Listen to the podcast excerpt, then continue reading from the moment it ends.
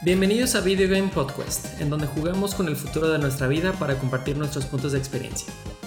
Me acompañan en esta aventura un par de hectopascales. Aldo, que está muerto. Muerto de ganas de hablar este juegazo y regresar a Shibuya. También nos acompaña Squall, gritándole a todos los transeúntes con su megáfono. So, ser slow. Y supervisando los juegos de hoy, yo seré su compositor. El día de hoy vamos a hablar de un juego excelente que salió ya hace bastantes años que se llama The World Ends With You. Y antes de comenzar, unos pequeños datos acerca del juego. Eh, es un juego que salió en el 2007, originalmente para Nintendo 10. Eh, esto fue en Japón y creo que en Estados Unidos salió un poquito después en el 2008. Desarrollado por Square Enix, conocido por toda la, saga de Final Fantasy y Dragon Quest. Y también estuvo trabajando en él eh, el desarrollador Jupiter, que también es, el mismo equipo involucrado en la saga de Kingdom Hearts.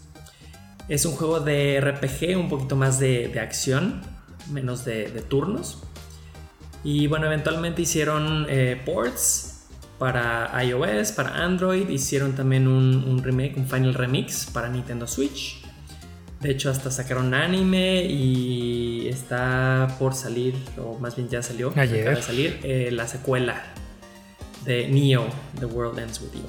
Entonces creo que es un excelente juego para, hablar ahorita, muy, muy acuerdo. 14 años y, tenemos que esperar. 14 años. No puedo creer que ya haya sido tanto tiempo. De hecho, o sea, no. No, que fue ayer, pero. No lo sentí tan outdated desde la, primera porque ya, ya tienen, este, bueno, no son smartphones, pero ya tenían teléfonos. Eh, todos y, me sorprendió que, hay influencers y hay memes en el, juego. Pues bueno, eh, para hablar un poquito más este, del juego, vamos a escuchar eh, una sinopsis en primera persona. ¿Qué sueño tan extraño tuve? No se sintió como un sueño, pero tuvo que serlo porque recuerdo haber muerto, pero claramente sigo en el mundo. ¿Pero qué, qué está pasando? Todo el mundo está haciendo tanto ruido. No pueden verme, pero de cierta forma escucho las voces de sus cabezas. ¿Qué está pasando ahora? ¿Qué son estas criaturas que me atacan? Logré escapar. No entiendo qué está pasando. Espera, según este correo, al parecer tengo que jugar un juego y ganar o mi existencia será borrada para siempre. Bien, esta es una pequeña recapitulación del intro. Que, bueno, a todos este, nosotros que lo hemos jugado creo que podemos coincidir de que fue algo un poquito extraño y que te da una introducción al juego, a la situación que está pasando, pero no tienes ni idea de qué está pasando. ¿Cierto? No sé si ustedes pensaron lo mismo. Empezamos igual de confundidos que el protagonista. Sin, recuerdos como, como Neku. Como todo un buen eh, RPG japonés con este Ah, ¿cómo se llama? Amnesia, eso. Todo protagonista que se respete de un juego tiene que tener amnesia en algún momento. Bien, antes de comenzar, eh, daremos un pequeño speedrun de nuestra experiencia con el juego. Va entonces rápidamente un speedrun. Eh, algo que le cambiaría yo sería la historia, hacerla un poquito más accesible, porque para verla por completo tienes que terminar el juego dos veces en realidad.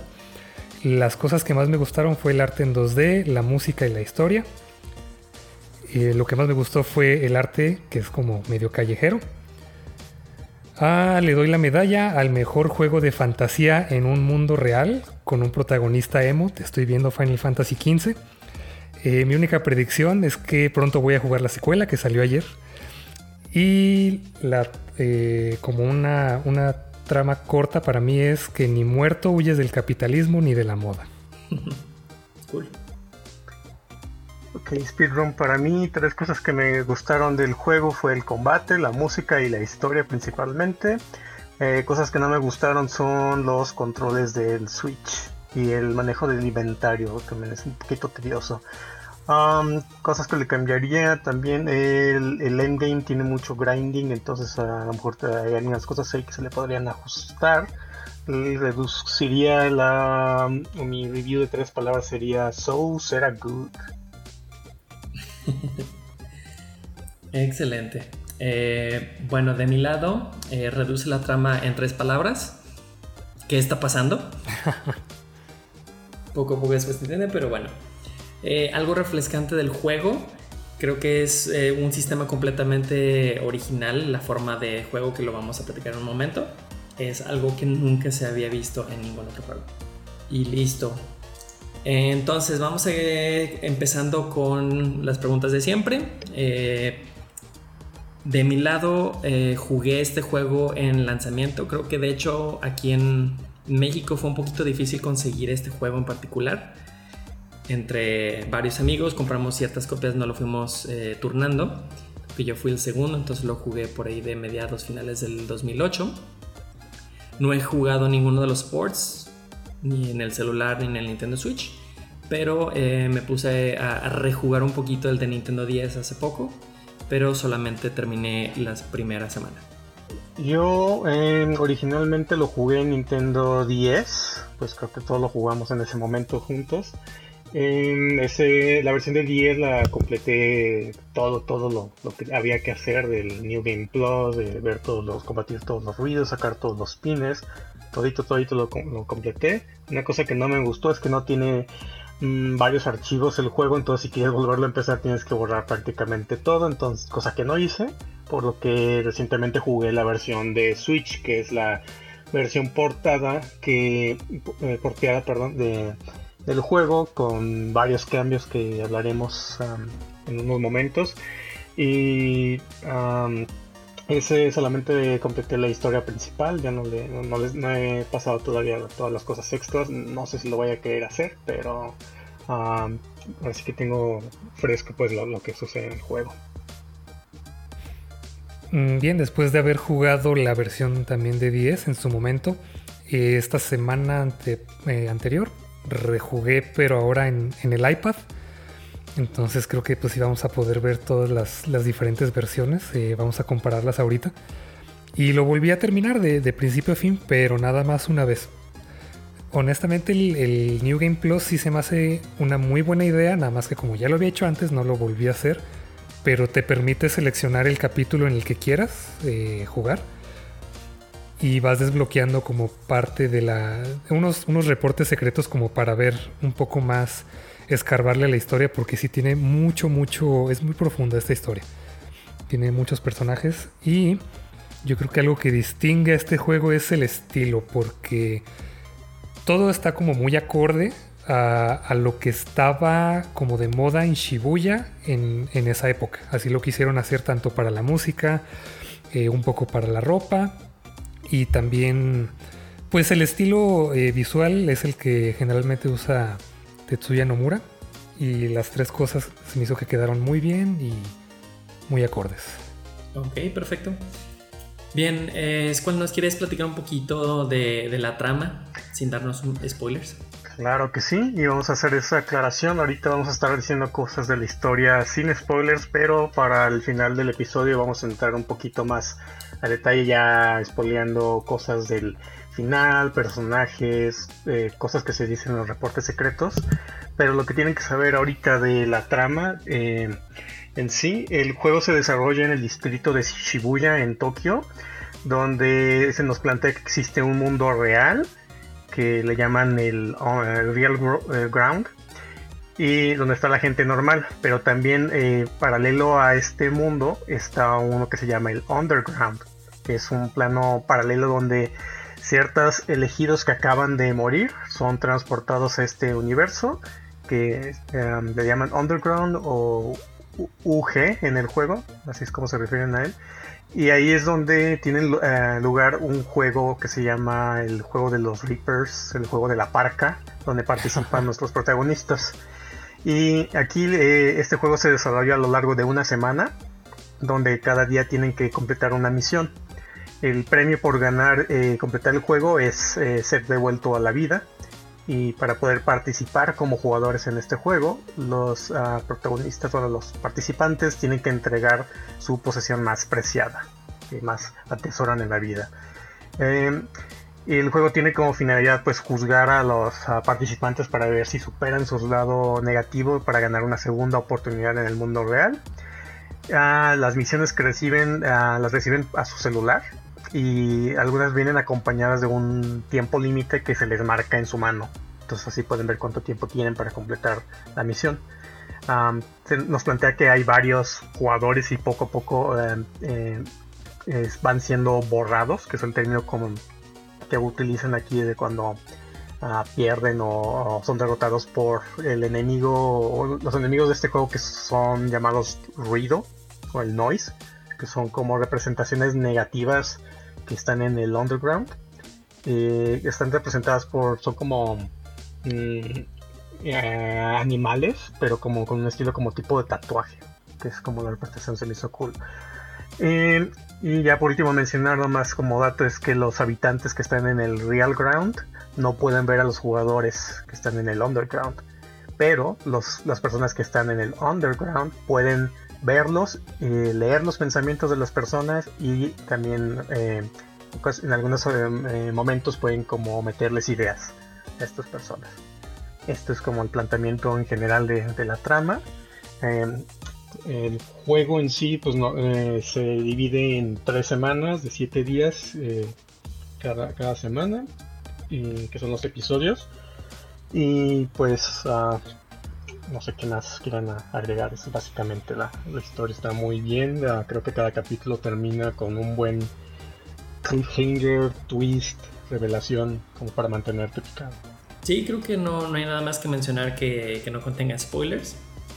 Y bueno, como, como acaban de escuchar, es algo completamente interesante, no sabes qué está pasando, pero a, fin de cuentas te mantiene la trama interesado, quieres saber qué pasa eh, qué es este mundo, qué es el otro mundo, cómo funcionan los juegos. Es algo que, desde el intro que acabamos de escuchar me mantuvo, por lo menos a mí, completamente atrapado en la historia y en, querer saber qué pasa después. Sí, tiene, tiene mucho misterio y vamos aprendiendo a la par que el protagonista de qué va todo esto, todas las reglas, porque como él pierde, pierde la memoria, pues poco a poco le van explicando, ah, aquí se hace esto, se juega así, estas son las reglas, vas conociendo a los otros personajes, entonces también los personajes que, no perdieron la memoria, aún así también hay muchas cosas extrañas que están pasando, entonces es como mucho misterio. Y sí se invita mucho a, a seguir como la trama para ver qué es lo que está pasando aquí y el mismo juego te va dando, ah, resolviendo algunas cosas poco a poco, como para mantener el interés y eh, con, los twists, con la motivación de los personajes, con el querer saber qué está pasando, poder atar los cabos. Entonces creo que es algo que lleva muy bien de la mano la, la trama. Sí, algo que me gustó mucho, lo que da como pie a muchos twists, es que precisamente así te van explicando las reglas, pero luego las rompen todas, porque hay, mucho caos en el juego y eso me gustó mucho. Incluso el método de juego lo, van evolucionando también. De semana a semana cambia mucho cómo juegas las batallas, cómo utilizas ataques. Entonces no es algo que evoluciona, es algo que cambia completamente, incluso el gameplay. Y bueno, lo dije al principio, pero creo que en, lo personal eso para mí es lo más eh, importante, lo que distingue este juego de los demás. El gameplay, que, bueno, inicialmente salió para 10. Para todos ustedes que conocen, el 10 es, es una consola portátil que era diferente porque tiene dos pantallas, una arriba y una abajo. La de abajo la puedes controlar con, con un stylus, con una pluma. Y la de arriba la controlas con, con los botones. Entonces en ciertos momentos tú tienes que estar haciendo varias cosas al mismo tiempo en las diferentes pantallas. Y creo que, de, hecho es, vi muchos reviews en internet que se quejaban de esto porque no les daba la, lateralidad del cerebro y no podían hacer dos cosas al mismo tiempo. Sí, creo que lo que más distingue el juego, las cosas más llamativas es el combate. Que este juego pues fue pensado para salir en el 10 incluso era cuando, cuando lo estaban desarrollando, la instrucción que les dio Square Enix es de que quiero que hagan un juego pensado en que se juegue en el Nintendo 10. Entonces, así que la visión definitiva del juego, de, todas las mecánicas, cómo funcionan, con la interacción entre las pantallas los personajes, está pensada para el 10. Eh, lo cual fue pues un, a lo mejor un desafío para portearlo a nuevas consolas que, no cuentan con la doble pantalla.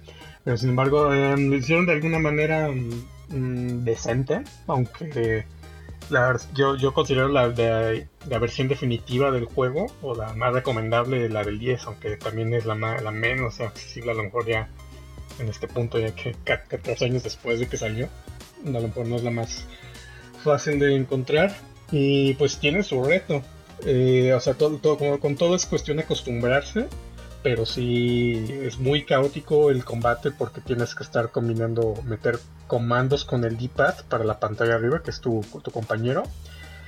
Y mover con el stylus a, Neku y activar los pines, que son uh, diferentes maneras de, accionarse. Pero sí, eso es como creo que lo principal, lo más llamativo de este juego, que creo que no hay otro juego que haya hecho algo eh, parecido o igual a, lo que hicieron aquí en el 10, entonces es algo así como de aplaudir. Sí, hace, bueno, pues mucho tiempo que, que lo jugué en el 10, pero sí recuerdo que era, era hasta complicado, porque a veces a lo que tienes que hacer era coordinar. Entonces a veces tienes que estar viendo una pantalla y luego la otra y luego la otra y a veces para poder cargar como una barra que te va a permitir hacer un ataque como en equipo, tenías que coordinarte de cierta manera en las dos, entonces ahí ya se ponía más complicado, pero sí, definitivamente este juego aprovechó muy bien muchas de las funciones del 10, o sea, además de tener dos pantallas y de mostrarte como dos planos diferentes del mundo, eh, una para cada personaje, también... ah, pues sí aprovechaba la pantalla touch, pero también algunos pins te, pedían que o agitaras el, dispositivo o que usaras el micrófono, o sea, que gritaras. Ah, sí. Entonces sí, sí le, sacó mucho, mucho provecho a, esta consola. Y luego hay, hay, eh, momentos en donde te puedes cambiar el personaje y pelea de una manera completamente diferente. Entonces ya te estabas acostumbrando a la manera de, de coordinarte con uno de tus compañeros luego llega otro y tienes que aprender desde cero. Eso también estuvo muy interesante. Sí, ayuda a que no se vuelva monótono. Sí, este, cambia un poco el, el modo de jugar con cada personaje. Más aparte, tienes cientos, creo, de, de, pins. Entonces cada uno se maneja diferente. O sea, a veces es picar, a veces es dejar presionado, a veces es arrastrar, a veces es como rascar, a veces es arrastrar objetos, a veces arrastras al personaje. O sea, es una variedad eh, bastante amplia, entonces no, no te enfadas siempre y cuando estés como cambiando, no, no se vuelve aburrido. Sí, este sistema de batalla en donde equipas pines como si fueran, no sé, materias de Final Fantasy VII y te da unas habilidades especiales, creo que es algo que ya se había visto en otros juegos, pero que tuvieras que hacer diferentes comandos dependiendo del pin para activar la habilidad o, para hacerla más fuerte, creo que era algo que, que también fue bastante novedoso. Sí, no pude evitar compararlo con Final 15 porque los dos son como, eh, como decía al principio, historias de fantasía, como entre comillas en el mundo real, pero este me convenció más, o sea, porque sí, o sea, en vez de comprar que si eh, armaduras y espadas y así, o sea, es ropa, pins ah, y comida. sí.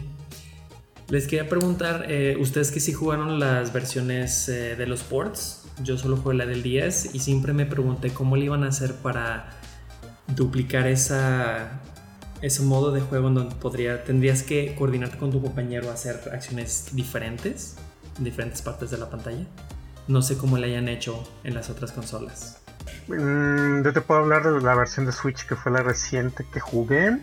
o sea, yo jugué el Nintendo 10 y la versión de Switch y creo que la versión de Switch es nomás un port de lo de cómo se juega en el en, iOS y Android porque realmente no usa si lo juegas en modo portátil en el Switch no usas los, los Joy-Cons o sea no, no mueves a tu personaje con el stick los botones no hacen nada todo es completamente touchscreen entonces es un poquito incómodo porque para, especial para los pins, o sea, de que tienes que estar picando la pantalla, a veces arrastrarlo, o, hacer slashes en los enemigos o en Neku. Eh, lo incómodo es que como no tienes doble pantalla para tu compañero, tu compañero eh, ahora también pelea en la misma pantalla que cuando está en Neku. Entonces, eh, ahora tu compañero es también como un pin que tú lo convocas haciendo cierto comando en la, en la, pantalla, o sea, que picándole un espacio hueco o arrastrando o haciendo hacia, hacia líneas hacia abajo en, la, pantalla. Y ahí ya entra tu compañero y tienes que hacer esos comandos para que ataque y al mismo tiempo tienes que hacer comandos también táctiles para que eh, para usar los pins. Entonces es un poquito incómodo porque es el mismo método de entrada para ah, hacer todas las funciones. Ah, entonces eh, sí es un poquito mm, pues diferente a, cómo se juega el Switch. Lo que me sorprendió es de que si lo juega eh, no tiene soporte para jugarlo con Control Pro de Switch. Y la versión en modo dock es, en mi opinión, prácticamente injugable. Yo, yo empecé, yo quise jugarlo primero en dock, pues en la pantalla. Pero ahí te fuerza que tienes que usar los Joy-Cons como eh, apuntando pues a la pantalla, como si fueran los controles de Wii, que es así como tu cursor tienes que apuntar y, con eso tienes que agarrar a, Neku o hacer los slashes, que picarle a los pins, entonces súper, súper incómodo y cansado y impreciso también hacerlo así, entonces yo no, no recomiendo para nada que lo jueguen en, en, en, el modo dock. La mejor experiencia es en modo ah, portátil y también eso tiene su reto porque yo literalmente tenía que poner como este, sentado y una almohada como en las piernas y poner como el switch en la almohada para en algunos momentos usar mejor dos manos, o sea, dos dedos, porque era más eficiente para algunos ataques. Entonces sí, como que no, no es del todo un port perfecto, lo adaptaron de cierta manera y, o sea, no es, es injugable pues portátil, pero definitivamente no es la misma experiencia. No sé cómo lo viste tú, Aldo, que tú jugaste la versión de iPad, ¿no? Sí, eh, yo lo jugué en el iPad, entonces tenía una pantalla relativamente grande y, sí, efectivamente muchas veces usaba las dos manos y no sé, me gustó mucho. O sea, a pesar de que en el 10 sí era una experiencia bastante interesante, creo que me costaba mucho trabajo ahí estar volteando una pantalla y luego la otra y luego coordinar eh, las direcciones y luego los comandos touch. Y se me hizo muy accesible en el iPad, tanto por el tamaño como el hecho de que todo está en una sola pantalla y, sí, o sea, tienes comandos diferentes para cada personaje. Entonces, hay uno que nada más tienes que presionar a los enemigos, otro en el que arrastras hacia abajo y otro en el que arrastras al otro personaje. Y ya con eso hacía una, mano con eso y la otra en los ataques de Neku. Y también eh, me equipaba los pins que más se me adaptaban para el compañero que tenía en ese momento. Entonces, si iba a tener un compañero que tenía que estar arrastrando, la otra mano eh, la usaba con puros pins que eran de tocar. O sea, para no tener que arrastrar las dos manos. Y para no confundirme, con una arrastraba y con otra presionaba. Pero en general sí, sí se me hizo más como accesible, más sencillo. Eh, sí lo recomiendo. Y este juego, eh, eso hay que mencionarlo. O sea, siempre ha sido portátil.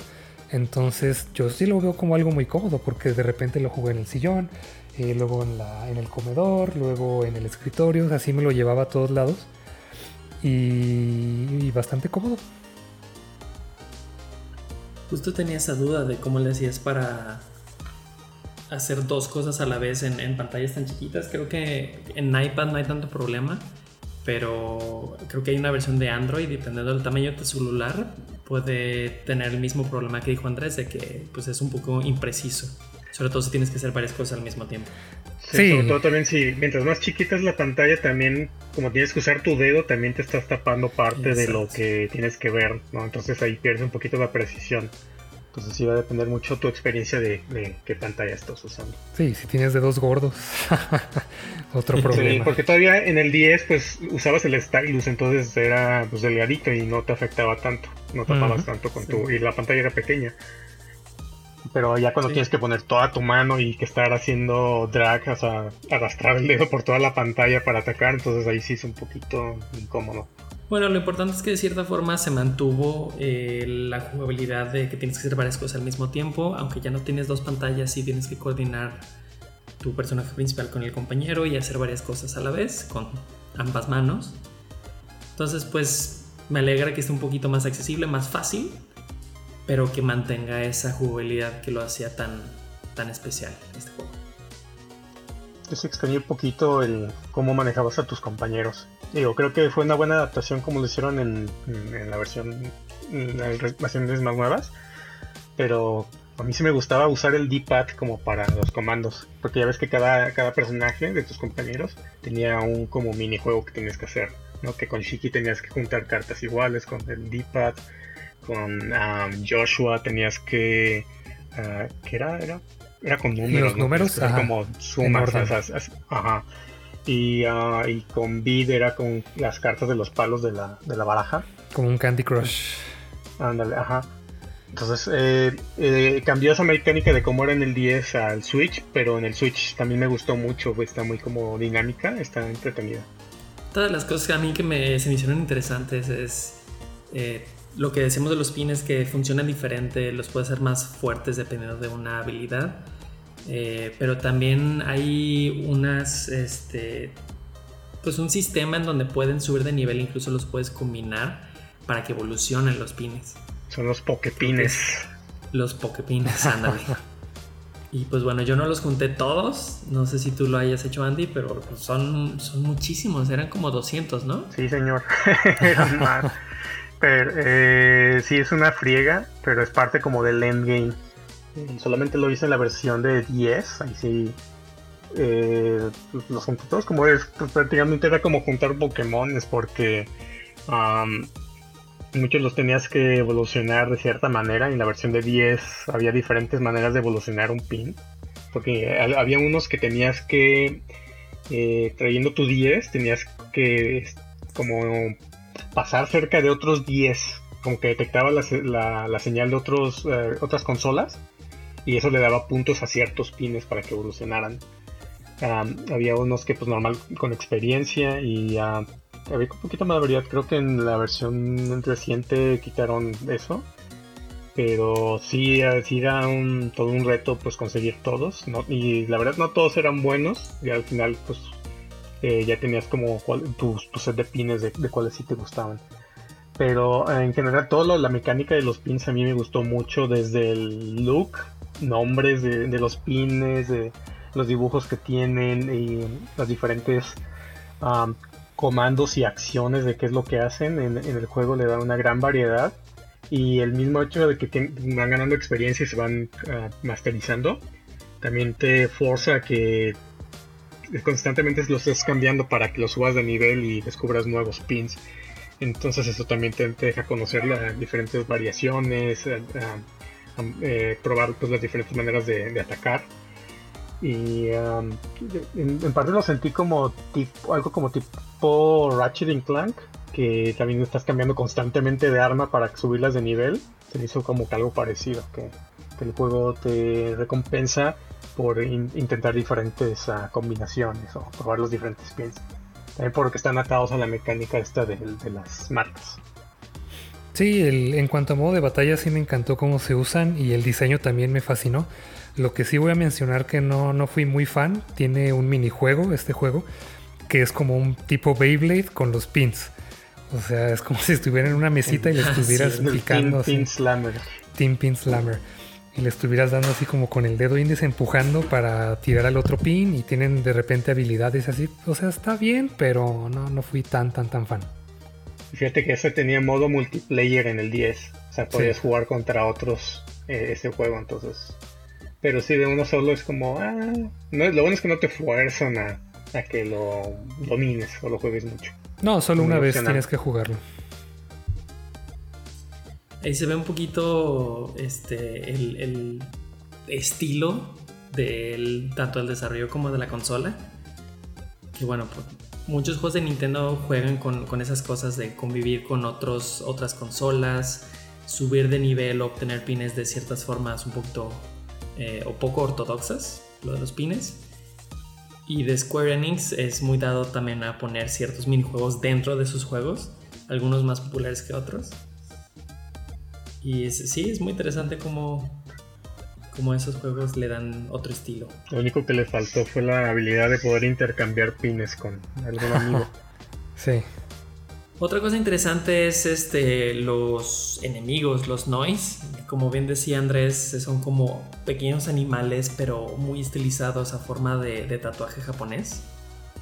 Empiezan así unos pequeños tipo, no sé, conejos, etc. Y después hay unos muy, muy bien diseñados, enormes. Eh, creo que es algo muy original. el diseño de los enemigos es excelente.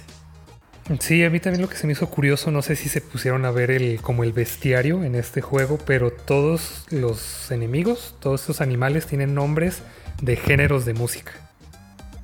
Ah, sí, eso estaba muy cool. Sí, sí, sí, claro, claro. Y además también, o sea, sí están visualmente atractivos, pero cuando para interactuar con ellos, para entrar a las peleas, tienes que estar como así en la calle, eh, eh, prendes como tu player pin para escanear la zona y ya ves ahí los ruidos. Entonces el player pin tiene un cráneo.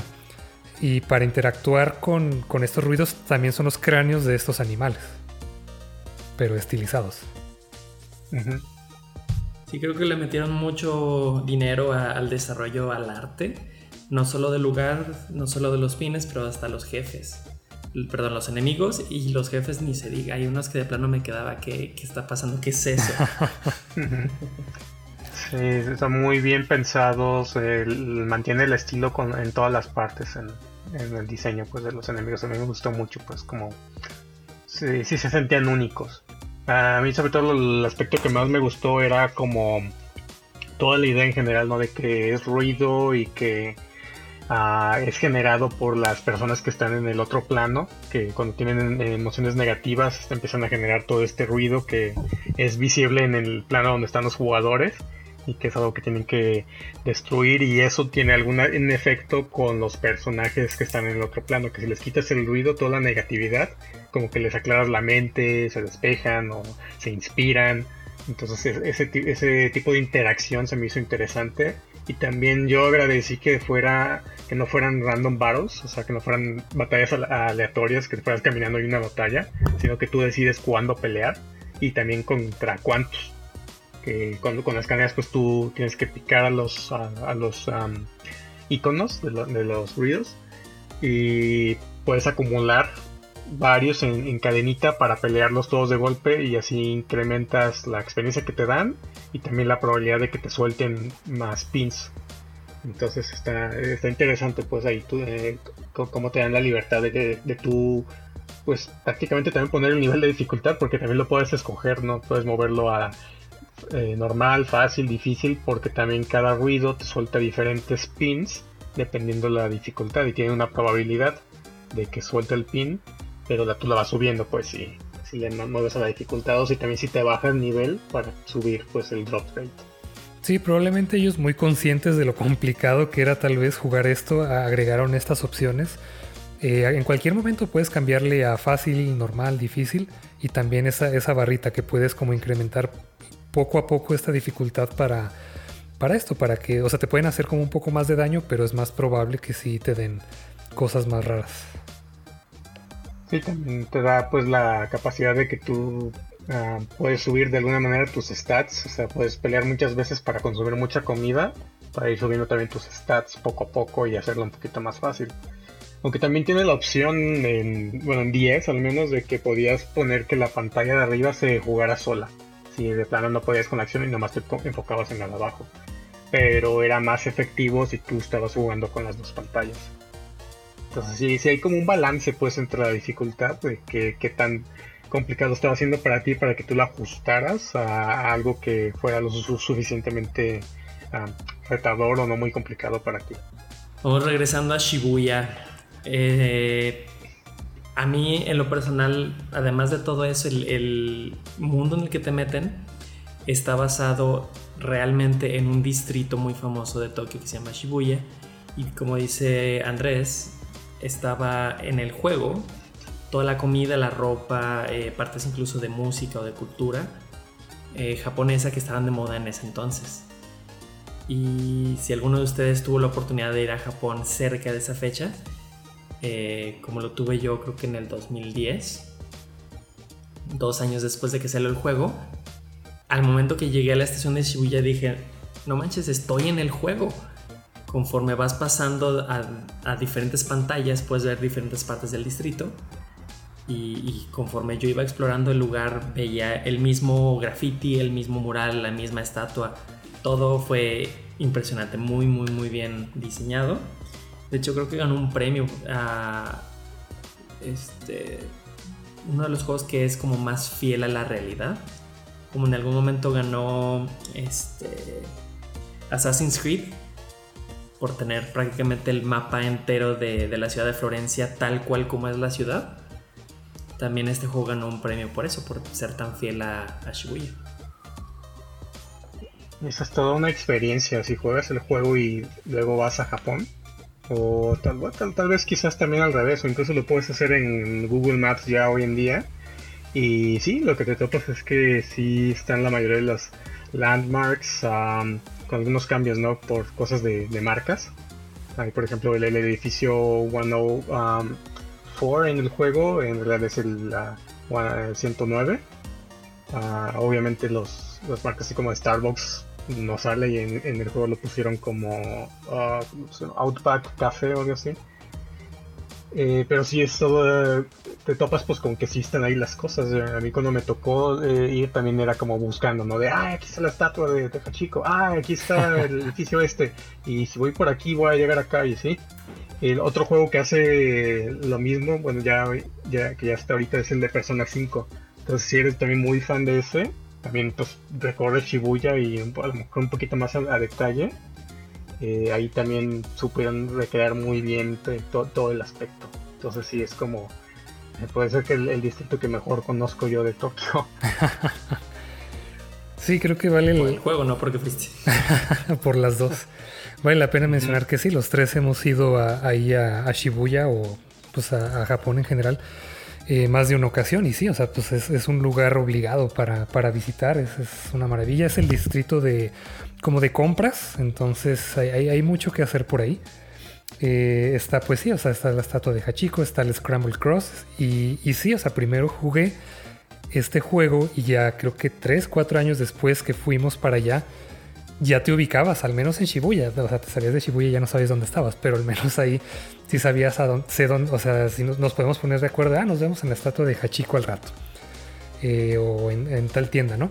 En el Tower Records, por ejemplo, que también aquí sí le cambian poquito los nombres, algunas cosas, pero se me hizo curioso. En el anime creo que sí les ponen nombres como más, no me acuerdo si exactamente como en la vida real o más fieles. Porque aquí, por ejemplo, ahorita que rejugué eh, este juego, uh, no me acuerdo cómo le pusieron a esta tienda que se llama Tokyo Hands. Creo que decía algo, algo Heads o algo así. Pero en el anime sí decía tal cual, Tokyo Hands. Mm. No he fijado todavía, el anime no lo he terminado, entonces no, Sí, hay las diferencias, pero sí tiene cambios. Al menos en el juego sí no pusieron las marcas por cuestiones de copyright. Supongo que tienen diferentes reglas los videojuegos y las pues, la tele, se podría decir. Sí. O, igual Tokyo Hands pagó para salir ¿Puede en el anime. Puede ser. Promoción. Sí, lo único que, recomendamos es que no vayan en Año Nuevo porque demasiada gente no podrían pasar. No, no se puede mover. No, y menos ahorita. Y menos ahorita. Sí. definitivamente no es un distrito para visitar en estos tiempos. bueno, pues vamos tomándonos un descanso. Vamos a, jugar un minijuego. Vamos a disfrutar un poco de, la comida japonesa, como ven. Bien, excelente. Sokatoa. Perfecto, pues eh, algo muy interesante que se me hizo de, de toda la del sistema de comida es que dependiendo de lo que tú comías, eh, la comida te da diferentes stats. También dependiendo de, del tamaño de la comida. Cada, comida tiene sus bytes, que, es un, juego de palabras entre número de mordidas y, bytes de, de, la unidad de medida de espacio o de, procesamiento de las computadoras. Y bueno, solamente podrías consumir ciertos bytes. Tenías que, jugar con, con diferentes comidas, que tenía diferentes tipos de bytes por tamaño, etc. Entonces es poco a poco ir obteniendo los stats que te querías. Y me entró la curiosidad, ¿cómo eligieron qué comidas te daban ciertos stats? En muchos juegos como Pokémon simplemente es a proteína o, pastillas de, de, poder o de velocidad, ¿no? Pero aquí, no sé, algo como una crepa te puede dar la valentía para ponerte una falda. y otra cosa como, eh, creo que era una hamburguesa, te, subía tu HP. Yo compraba de... alguna idea de cómo le hicieron eso? Yo, yo compraba de todo. Cada que pasaba por un restaurante me metía a comprar un poquito de todo. Y le daba variado, o sea, tardaba en no repetir, como a ver este cuál. Pues también nomás compraba uno de cada cosa. Entonces, a ver, pues ahora toca este y este y este, pero hay un restaurante de, de hot dogs mexicanos que me encantaba entrar. porque tiene actuación de voz y te decía bienvenido y luego te decía muchas gracias. sí. Mexican Dog, cierto. ¿Tú, Andrés, elegías tu comida de cierta forma? ¿Quién? Perdón. No. ¿Tú cuál elegías la comida de cierta forma? Yo literal a cada tienda que llegaba era deme uno de todo. o varios, en especial de comida siempre me surtía así de varios para estarle subiendo los stats. Yo hago eso en la vida real. Pero sí, se me, se hace chistoso eso que decías, ¿no? De que tienes que comerte una nieve, una crepa para subir tu valentía, para ponerte una prenda muy atrevida. Que eso es un... Eh, que es algo de este juego, ¿no? De que las prendas te limitan, que no puedes equiparte cualquier prenda si no tienes el nivel de valentía suficiente para, para usarla. Que nomás es para limitarte, pues que no tengas, puedas ponerte todo el equipamiento OP en, cierto punto. Pues, las tengas que estar grindeando. Uh, fuera, eso, pues yo, yo consumía de todo en el juego. O sea, creo que nomás me centraba principalmente en ataque, defensa y, ya de repente el HP. Ok, cool. Pues bueno, el, minijuego es bastante simple. Eh, les voy a dar el nombre de una comida y me van a decir si recuerdan cuáles de los stats subía. no. Ya sea ataque, defensa, HP, eh, Bravery o Sync. Y si pusieron atención, todas las comidas tienen como una, cierta similitud. Es decir, si se basaron en, algo para decidir si te subía el ataque o te subía el HP o te subía alguna otra cosa. A ver. A ver si le pusieron atención. Entonces, Aldo. Venga. Ya que eres tan fan de los hot dogs, que te subía el definitivo chili dog. Ah, no sé. Eh, ataque. Ok, ¿por qué? No sé. honestamente no me fijé. Obviamente. honestamente no me fijé, no me fijé ni una vez. Te digo que yo, o sea, lo mi meta era que comiera de todo. No me fijé que, me subía. Okay. Que comiera balanceado el joven. Exacto, variedad. No se vaya a morir. ok, ok. Sí, efectivamente el hot dog te subía ataque. Ah, ok. Junto con todas las otras comidas que eran muy especiadas, picantes o de sabor fuerte. Ah. Como chili, por el picante. Sí. Este, sabores fuertes como miso. O bebidas energéticas. Ok. Andrés, este, vamos poniendo sopa de calabaza. Ah, esa no la encontré, pero me suena que me sabe a que sube la defensa. Casi. Es este Bravery. Ok. Y sí, tocas un punto interesante porque generalmente todas las comidas basadas en vegetales subían la defensa. Las ensaladas o cosas que nomás tenían verduras subían la defensa. Pero no, en este caso todas las cosas dulces suben bravery. Todos los postres, pregunta con la trampa. los pancakes, etc. Y por alguna extraña razón la, sopa de calabaza que es un poco dulce. y bien, por último, para cualquiera de los dos que se anime, los nuggets, que subía, ¿qué estatus subía los nuggets? ¿Nuggets de pollo? Nuggets de pollo. Uf. Mm, no sé, yo voy a decir qué puntos de salud. Yo también HP. Exacto. ah, ok. El, único que queda. Los nuggets o todo lo que tenía proteína, que era prácticamente pura proteína, subía HP. Entonces, hamburguesas, nuggets, eh, y creo que el café también este, hacía eso. Ah, y el ramen de carne. y, si los nuggets eran del BTS 1000, también te subían ataque porque traía la salsa esta cosa. Picante, sí. Y curiosamente hay otro stats que era el sync rate que te permitía, te permitía jugar mejor con tu compañero Y para eso eligieron todas las comidas o bebidas que se podían compartir. Cosas así como fácil de que, ah, tomo un sorbo de Coca-Cola, te paso el, vaso y, tú tomas algo. Ese tipo de, comidas son las que le pusieron el stat de zinc. Ok. Uh. nice. Y bien, ahí termina el minijuego y seguimos con la discusión. Eh, creo que ah, otro tema importante que podemos platicar es el de la rejugabilidad. No solo porque, pues, conforme vas por la historia van, van cambiando las semanas, van cambiando los compañeros, entonces nunca te terminas de, hartar de, la forma de jugar. Pero incluso ya que pasas el juego, hay side quests, hay episodios extras, incluso hay, hay un nuevo de New Game, perdón, un nuevo modo de juego, New Game Plus, en donde recuperas o mantienes ciertas cosas de tus juegos pasados y puedes seguir jugando. Creo que esto es algo que muchos juegos tienen, pero pues todo lo que habíamos platicado de, que puedes evolucionar los pines, creo que le dan mucho, mucho espacio para seguir jugando y seguir jugando y pues hay, hay, contenido pues para consumir. Sí, sí tienes para rato porque, o sea, pasas el juego y ya desbloqueas el New Game Plus, que creo que no se llama exactamente así, pero básicamente puedes volver a jugar ahora escogiendo capítulo. Y aunque no tiene trofeos ni logros, ahora ya en New Game Plus tienes como mis mini misiones dentro de cada capítulo que tienes que ir completando para sacar los reportes secretos que son los que te van dando más ah, datos de la historia o trasfondo, que es, que es algo así como los... si jugaron Kingdom Hearts, los Sunset Reports que sacabas, tenías que ir consiguiendo que te daban tal información, es algo como eso. Entonces, ah, aunque ya termines el juego y ves la historia, realmente todos los datos los, consigues hasta que pasas otra vez el juego y completando pues todos los objetivos.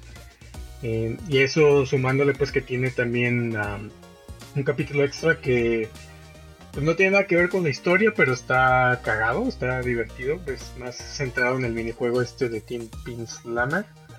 Y en la versión más reciente de Switch y de iOS y Android, le, agregaron también creo otro capítulo que se llama A New Day, que tiene algo, eh, una extensión como de historia. Sí, creo que. Es donde está el jefe secreto, ¿no? ¿El qué? Ah, el jefe secreto, no sé. Ese es está New Game Plus. Pero. Eh, es que tienen nombres muy similares. Uno se llama A New Day y otro se llama Another Day. Another Day. Ajá. Eso. Solo recuerdo que uno de los dos tenía un jefe secreto que estaba ah, sí, imposible de pasar. En, en, Another Day sale el jefe secreto. Sí. Pero si hay algo que, que, no hemos mencionado para, para los que no lo han jugado y que pues es, es tal vez una advertencia, pero este juego es casi casi más como una novela gráfica que a veces vas a jugar porque tienes que leer mucho, tiene mucho, mucho texto.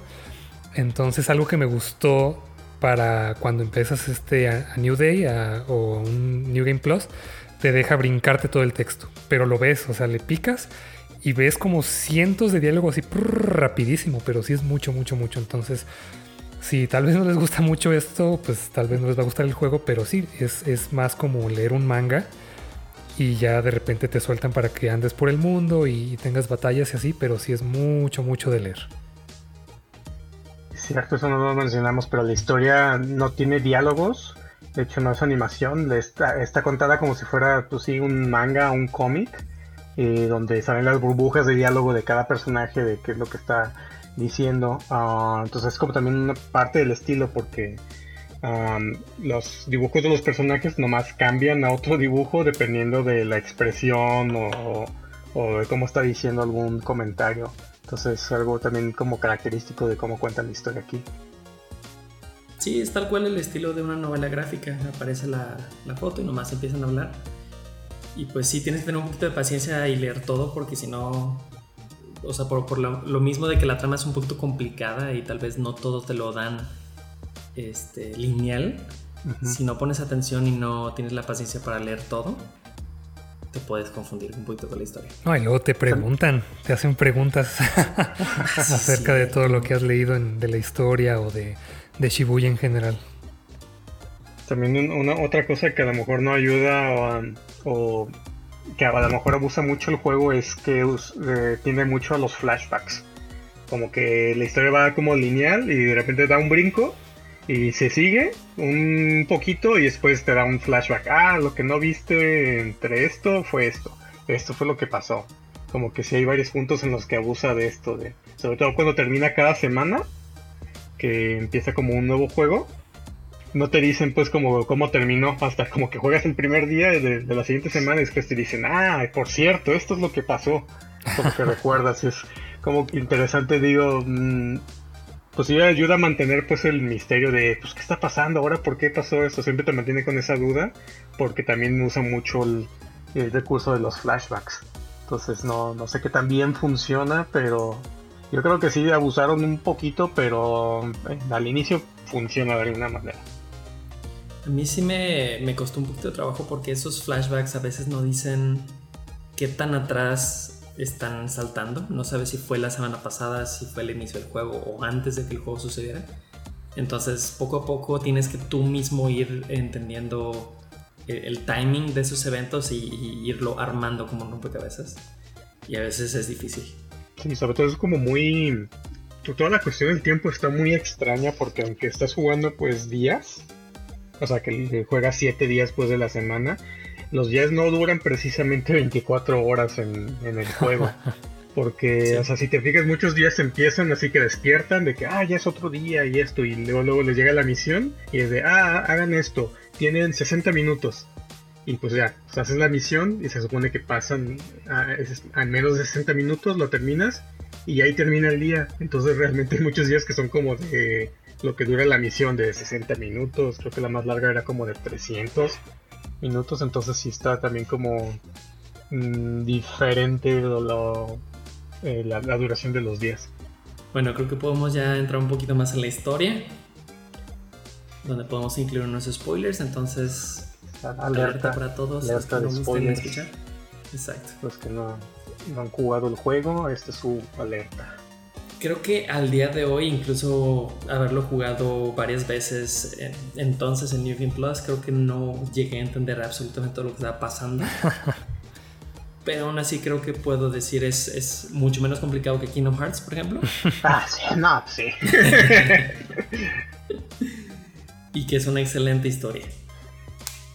Creo, creo que era algo de lo que se quejaba un poquito Aldo al inicio, ¿no? De que la historia no completa o toda la explicación de todo lo que pasa no es accesible a todos a menos que le metas el tiempo de jugarlo otra vez y completar todo, sacar todos los secret reports o que los leas en internet. sí, es puro texto, tal cual. sí. Pero es que esos reportes te dicen ahora sí que todo, ¿sabe? Por qué existe el juego, quiénes son los que lo hacen, eh, cómo funcionan los diferentes planos, te dice incluso que hay mundos paralelos, hay quiénes son los que operan el juego, o sea, hay muchísimas cosas que te, que te dice ahí que no están en la historia. Digo, no sé si... Mm, a lo mejor son datos que no, que si te lo hubieran puesto en la historia principal te hubieras saturado o no, no te hubieras confundido más y funcionan mejor ya hasta el final. Pero también tiene la, la parte negativa es que a lo mejor mucha gente jugó el juego, lo terminó y dijo, ah, ya, ya lo terminé. Y te dejó muchos huecos que dices, ah, y esto pues nunca lo resolvieron, pero ah, pues no importa. Y, en realidad sí, sí pusieron algo en el juego que te explica pues cómo, cómo funciona. Sí, no sé qué hubiera sido mejor si, integrar todo en la experiencia del juego de principio a fin o como lo pusieron, de que tengas que jugar como estos episodios extra porque sí, es que es, como muy importante leer estos reportes para entender bien eh, a los personajes, sus motivaciones, quién hizo qué, qué, tarea tenía cada uno, qué, papel cumple cada quien, porque se convierte en un, en un juego de ajedrez entre dos personajes donde otros también empiezan a meter la mano, o sea, es, bastante caótico, pero sí, honestamente, si no lees todo esto, no, no te queda del todo claro. Y si lo lees, sí quedas como más satisfecho, la verdad. Sobre todo la parte de la segunda semana, creo que es la, la que en el juego normal eh, pues no, no te dice mucho, no resuelve mucho de qué está pasando, o sea, de qué es el, este ruido tabú, cómo es que el otro lo estaba haciendo, por qué no manda misiones unos días. Eh, digo, la segunda semana cuando Minamimoto es el, el Game Master, porque ahí entra mucho el personaje este de... ¿Cómo se llama? Hanekoma. Hanekoma que él tras bambalinas está haciendo varias cosas. Que, o sea, que él te dice que él es un ángel caído, que le enseñó a Minamimoto cómo hacer ruido tabú, eh, que, también al mismo tiempo él se comunica con el compositor, con, que es Joshua en este caso, y te, explica qué es lo que le instala en el celular, que es un detector para ver qué, qué es lo que está haciendo el conductor este Kitanigi en el juego que están jugando ellos dos. Entonces sí, es como todas esas cosas no las tienes, sino hasta que leas los reportes dices, ah, esto es lo que estaba pasando acá y que va por eso este, aquello.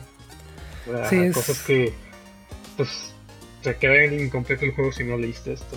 Sí, es, es como Shrek, tiene capas. Pero Todo, hasta cómo funciona el mundo. sí, exactamente. Entonces, ya, ya que te explican más o menos la tarea de cada quien y, por, y las motivaciones, también hay algo muy importante que te explican y como decía al principio, eh, te, te, van diciendo más o menos las reglas del juego y luego se rompen todas y hay un porqué. Y es porque generalmente en el juego lo está supervisando un, el compositor, pero en este caso el compositor no está supervisando el juego, sino que se mete al juego. Entonces por eso se hace un caos y, también, o sea, no, te explican en el juego normal el, este personaje de Minamimoto. O sea, que, si no te lo explican, pues nomás lo ves como un agente del caos. No sabes qué quiere o por qué. Y, por qué, o sea, puede hacer cosas que los demás no. Hasta que ya te dicen, o sea, te explican a, grandes rasgos. Me, recordó mucho a Lost. De que son como dos fuerzas que están peleando como por el, destino de, de esta parte del mundo pero que acordaron como no intervenir directamente, entonces escogen a alguien que actúe por ellos. Y entre comillas no meten mano, pero claro que meten mucho la mano. y luego también eh, Hanekoma, que es el productor en este juego, que también es como una especie de ángel, de un ser eh, de un plano superior, también no puede meter mano directamente, pero sí puede ayudar. Entonces ayuda a Joshua, pero también ayuda al protagonista que es Neku y Minamimoto, que es un Reaper como de los de rango más alto, se da cuenta que no está el, el compositor y lo empieza a buscar y empieza a tratar de tumbarlo para él quedarse con, con el puesto. Y sí, este también eh, Hanekoma le, ayuda a él, eh, lo, revive incluso en una ocasión y le enseña a usar como este ruido tabú. O sea, se vuelve un caos, pero muy, muy bueno e interesante. Sí, todo eso. Parte de lo interesante de la historia es precisamente poco a poco ir entendiendo qué está pasando, cómo funciona el juego. Todo es, este, la analogía que hiciste con un ajedrez se me hizo perfecta porque ya que sabes cómo funciona el juego, cómo se mueve cada pieza, entiendes los motivos de cada quien de, de qué están tratando de hacer, cuál, a qué están jugando y ya que piensas que entendiste, entonces tiran el ajedrez y te dicen, no, ahora las reglas cambian, vamos a esta cosa. y poco a poco lo vas obteniendo, lo cual lo, mantiene interesante siempre. No te. Sí, o sea, te plantea como la base suficiente para mantenerte intrigado y te va soltando información poco a poco para que quieras seguir sabiendo más. Y sobre todo a mí lo que más me disfruté de la historia fueron los diferentes twists que fueron pasando a cada cierto tiempo. O sea, que después de la primera semana de que, ah, pues que solamente va a revivir Shiki, y, pero, al, eh, pero al final es, ah, no, pero lo vamos a tomar como tu cuota de entrada para el siguiente juego. Entonces eso es como que, ay, ahora Neko tiene la motivación de ganar para que no desaparezca Shiki. Y después es eh, todo este twist de, de, uh, de las tercera semana, sobre todo cuando que nomás está solamente Neko como jugador y que no puede ser una pareja para poder pelear. Pero que está luego Bid y que hace todo este. Eh, pues, se une con Neku, pero después que ya más tiene tiempo límite para vivir y que no va a terminar la semana. O sea, todo ese tipo de cosas que le, que le metían era lo que más me intrigaba. De que no manches, se está poniendo más bueno esto. Sí, se mantenía fresco también. Sí. siempre había como un, peligro o algo ahí que, estaba pasando. Exacto. creo que eso también le ayuda mucho los mismos personajes. Que digo, ya hablamos del diseño y de que hasta los nombres de los personajes tienen algo que ver con música. Pero tienen un desarrollo de personaje muy interesante. Cada uno tiene su, su motivo de por qué, por qué está queriendo regresar a la vida. Cuál es la cosa que están dando para poder jugar en el juego, el, costo. Y como poco a poco, a través de, ser amigos con Neku, de, ser compañeros, eh, cambian un poquito, crecen como persona. Y pues, pues, no sé, se me hizo muy, muy, muy interesante. Sí, de hecho hay, dos cosas que, hay que mencionar, que es como el desarrollo que tiene principalmente el protagonista, pero que también, aunque es el protagonista y es al que seguimos, realmente no es el personaje más importante en todo este juego. Es, un, es, una pieza del ajedrez, o sea, tal vez no es un peón, tal vez es el rey o la reina, porque sí es una pieza importante, pero lo están manipulando así durísimo. Entonces hay que mencionar que sí, la, la razón por la que se está jugando este juego es porque se decidió que querían destruir Shibuya y hacer como uno nuevo. Entonces alguien dijo, quiero hacer esto, pero alguien dijo, no, yo lo quiero defender. Y dijeron, va, pues vamos a hacer un juego. Si tú ganas, pues va, este, se destruye y se hace de nuevo. Y si tú ganas, pues se, queda así como está. Y ya escogieron cada quien a sus piezas y, el compositor escogió a Neko. Entonces, a mí la verdad, y yo creo que a todo el mundo al principio nos cae gordísimo el personaje, muy emo. Pero, o sea, está bien porque está diseñado de esa manera para, para que veas eh, lo que los desarrolladores quieren mostrar en este juego, ¿no? Que es como querer cambiar a alguien que es como muy cerrado, eh, que no quiere hablar con nadie y poco a poco forzarlo a hablar con más personas, a hacer amistades, a darse cuenta que el trabajo en equipo es la mejor manera de hacer las cosas y ya que al final ese sea el motivo por el cual se gana este juego que, digan, por personas como esta, vale la pena conservar el Shibuya que tenemos ahorita. Sí, ahí Nick pues es principalmente el que tiene el mejor desarrollo de personaje, aunque toda la, historia de, Shiki, la de Beat y, Rhyme también eh, son muy buenas, pues sus, motivaciones como muy válidas con, el personaje que es. Ah, pero sobre todo con Neku, pues es donde estás viendo el desarrollo de la trama, ¿no? De cómo es ser una persona así cerrada al mundo tiene que poco a poco irse abriendo para eh, poder superar, pues, a, crecer como persona y superar todos los, retos. Eh, me gusta mucho cómo eso, esto hace como buena mm, sinergia con el mismo mm, modo de combate, que en el juego a fuerzas tienes que pelear con una pareja, o sea que tienes que tener un pacto con un compañero para poder pelear con el ruido, solo no puedes hacer nada y te van a borrar. Y también si te matan a tu compañero, eh, se supone que los jugadores desaparecen minutos después. Entonces eso también hace mucho, va mucho, hace mucha coherencia pues con todo la, trama, todo, toda la, idea del juego. También creo que hay una sinergia con eh, lo que está pasando todo el juego. Estamos hablando de, un mundo alterno o de un más allá, en donde almas perdidas que no han ido a un lado ni al otro pueden llegar para, tratar de, salvarse, que es un poquito eh, el tema del purgatorio, cómo los personajes van aprendiendo, van, van creciendo, desarrollándose como persona para eventualmente llegar al otro lado, o reencarnar o al cielo, como lo quieran ver. También creo que hace una muy buena similitud. De hecho, una de las cosas que se supone que cuando ganas el juego, tienes varias opciones a elegir. O sea, una es que puedas eh, reencarnar pero las otras dos es que puedes convertirte en un Reaper. Y también si tienes suficiente, no recuerdo cómo lo decían en el reporte, si era suficiente creo que imaginación o un, poder así más alto que los demás, podías aspirar a subir al siguiente plano que era ya como convertirte en ángel. Entonces, sí, o también puedes eh, volver a jugar el juego. Ah, o volver a jugar, ajá. Pero una de las cosas que no te decían es que la opción de reencarnar solamente está disponible si el compositor está en el juego. Por eso ninguna, ninguna semana reviven porque pues no está, no era una opción disponible. Pero toda la cuestión de hacer, de irse al siguiente plano no lo mencionan. De hecho, los reportes también te dicen cómo funcionan los pins, que todo es por cuestión de imaginación. Entonces es como, como el poder que los activa y es muy variable dependiendo de cada cómo lo usa cada eh, personaje. Claro.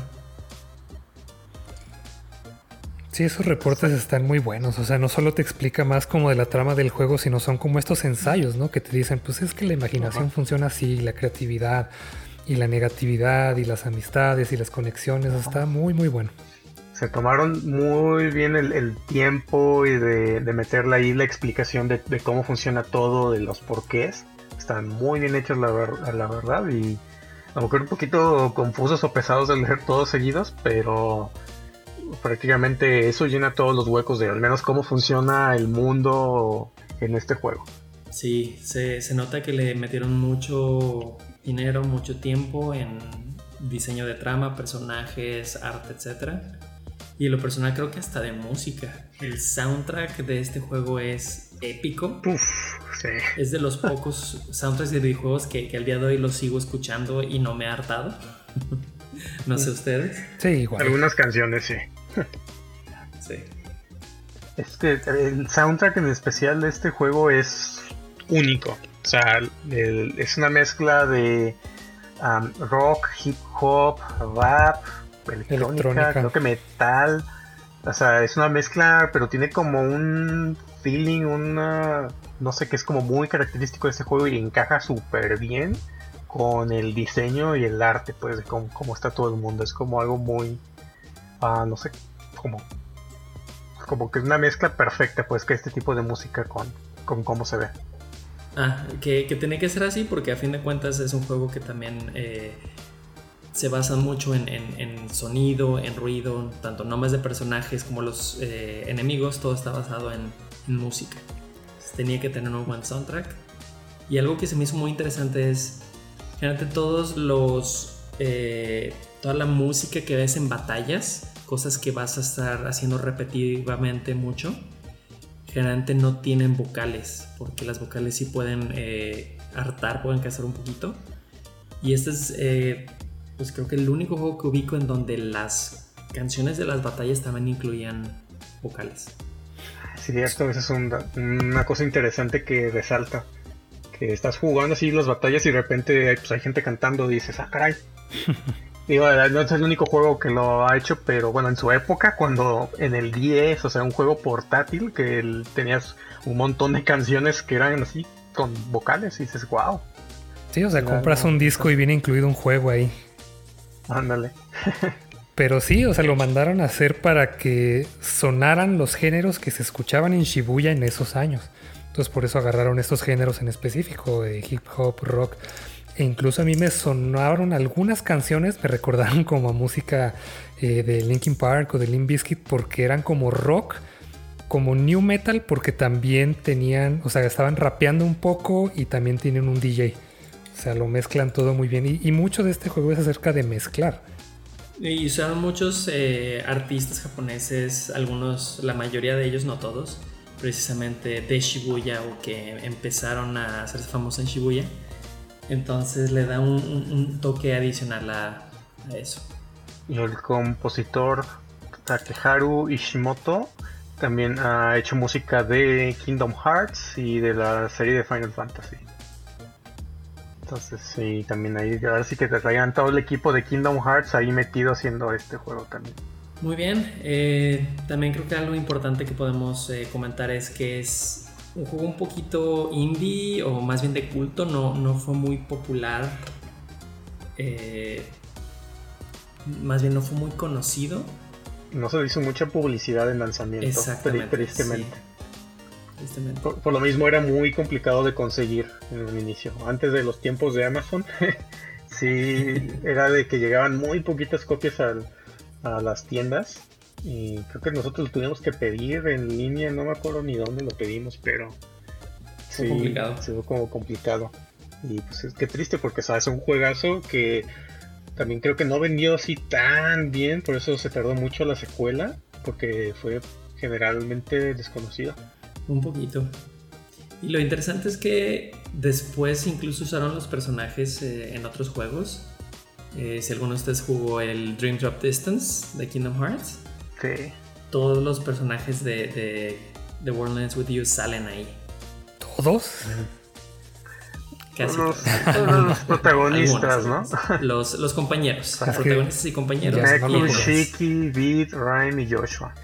No lo jugué, pero siempre me da mucha curiosidad esa parte, qué tan fiel estaría como a los personajes y, no sé qué, qué, se haría en esos niveles con Sora. Y bien, pues, ¿qué tan emociones están con esta secuela que acaba de salir? ¿Ya la tienen? Todavía no, pero sí esta semana ya, ya la quiero jugar. Porque al menos en los videos que vi se ve que puedes explorar más a fondo todavía Shibuya. Sí, yo, yo empecé y el sistema de combate es diferente completamente, pero tiene varios cambios muy interesantes. De, ahora ya, pues la vista pues ya también es en 3D, eh, las batallas ahora son equipos en vez de ser parejas. el juego de, los Reapers ahora es en equipos. Entonces eh, no tienen límite de, eh, de, personajes por equipo. Pero todos están como compitiendo para tener más puntos. Y al final de la semana el equipo que tiene más puntos es el que gana. Y el que tiene menos puntos lo castigan. Entonces está interesante pues ahí los cambios. próximamente ya ahí lo estaré reseñando, terminando ese sí, yo lo tengo en Play 4, entonces yo creo que le voy a sacar todo el platino.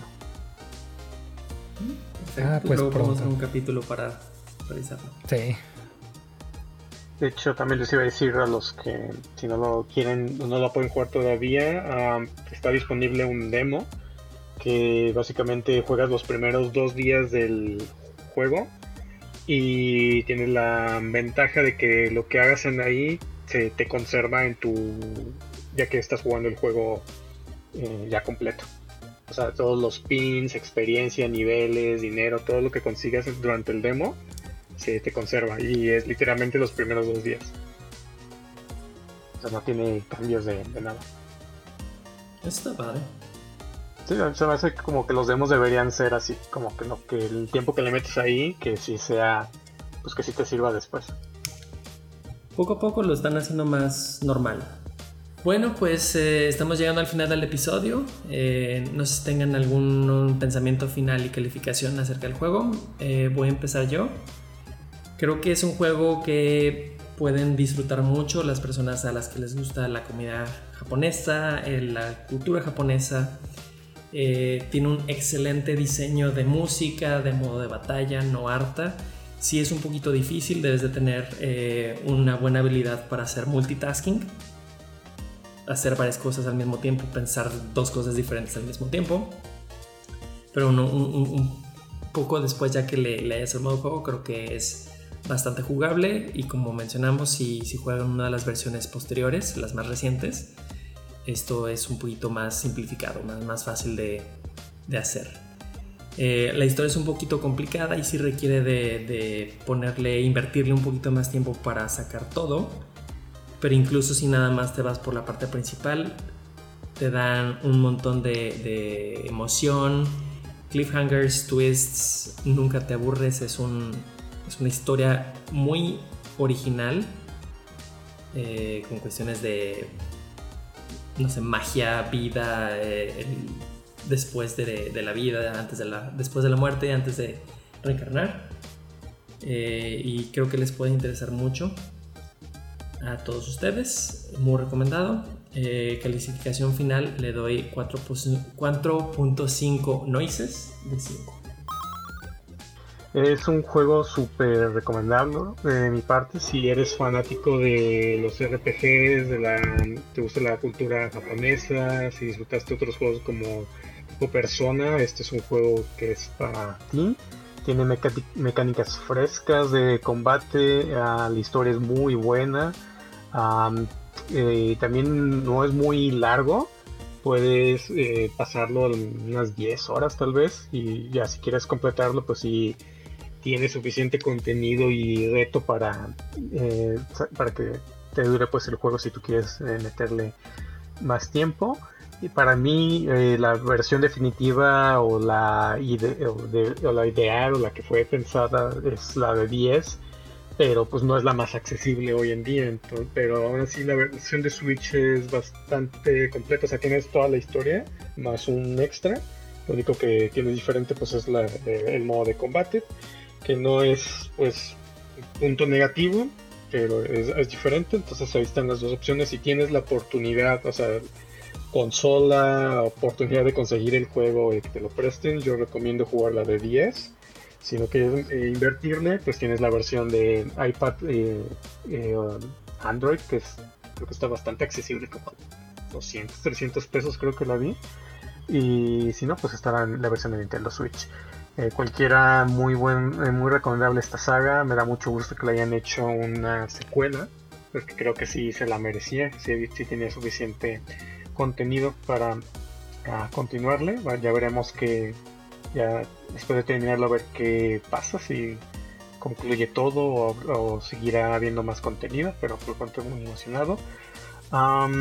yo le, le, voy a dar 95 pines de 100 a la versión de, eh, de 10 y le daría 80 pines a la de Switch.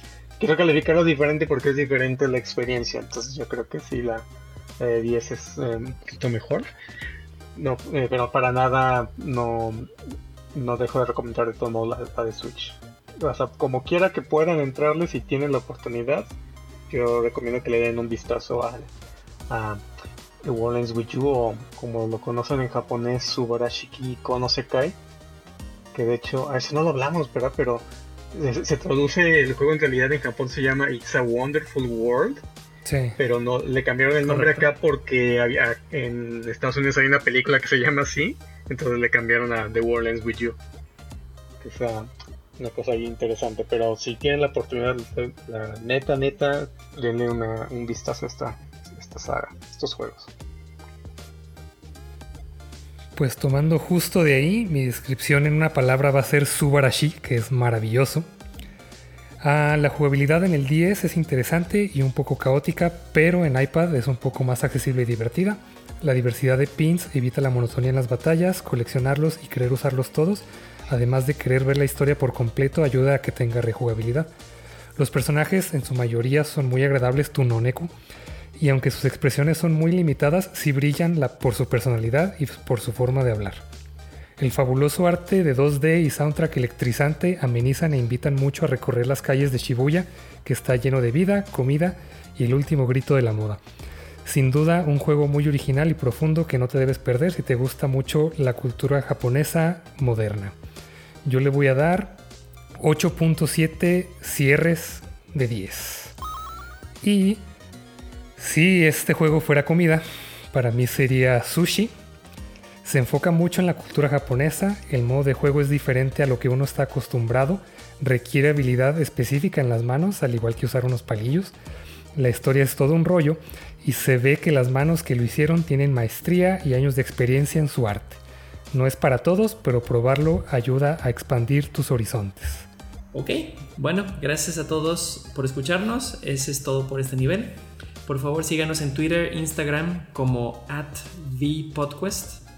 Si les gusta el podcast, recomiéndalo a sus amigos, suscríbanse y califíquenlo. No se olviden también de darnos su retroalimentación para poder dar mejores capítulos cada día, cada semana. Tengan cuidado de no perder su player ping y nos vemos al próximo nivel. Al terminar de escuchar el podcast, quítense los audífonos y recuerden que el mundo comienza con ustedes. JP, como diría Tetsuya Nomura, qué buen cierre. Oh,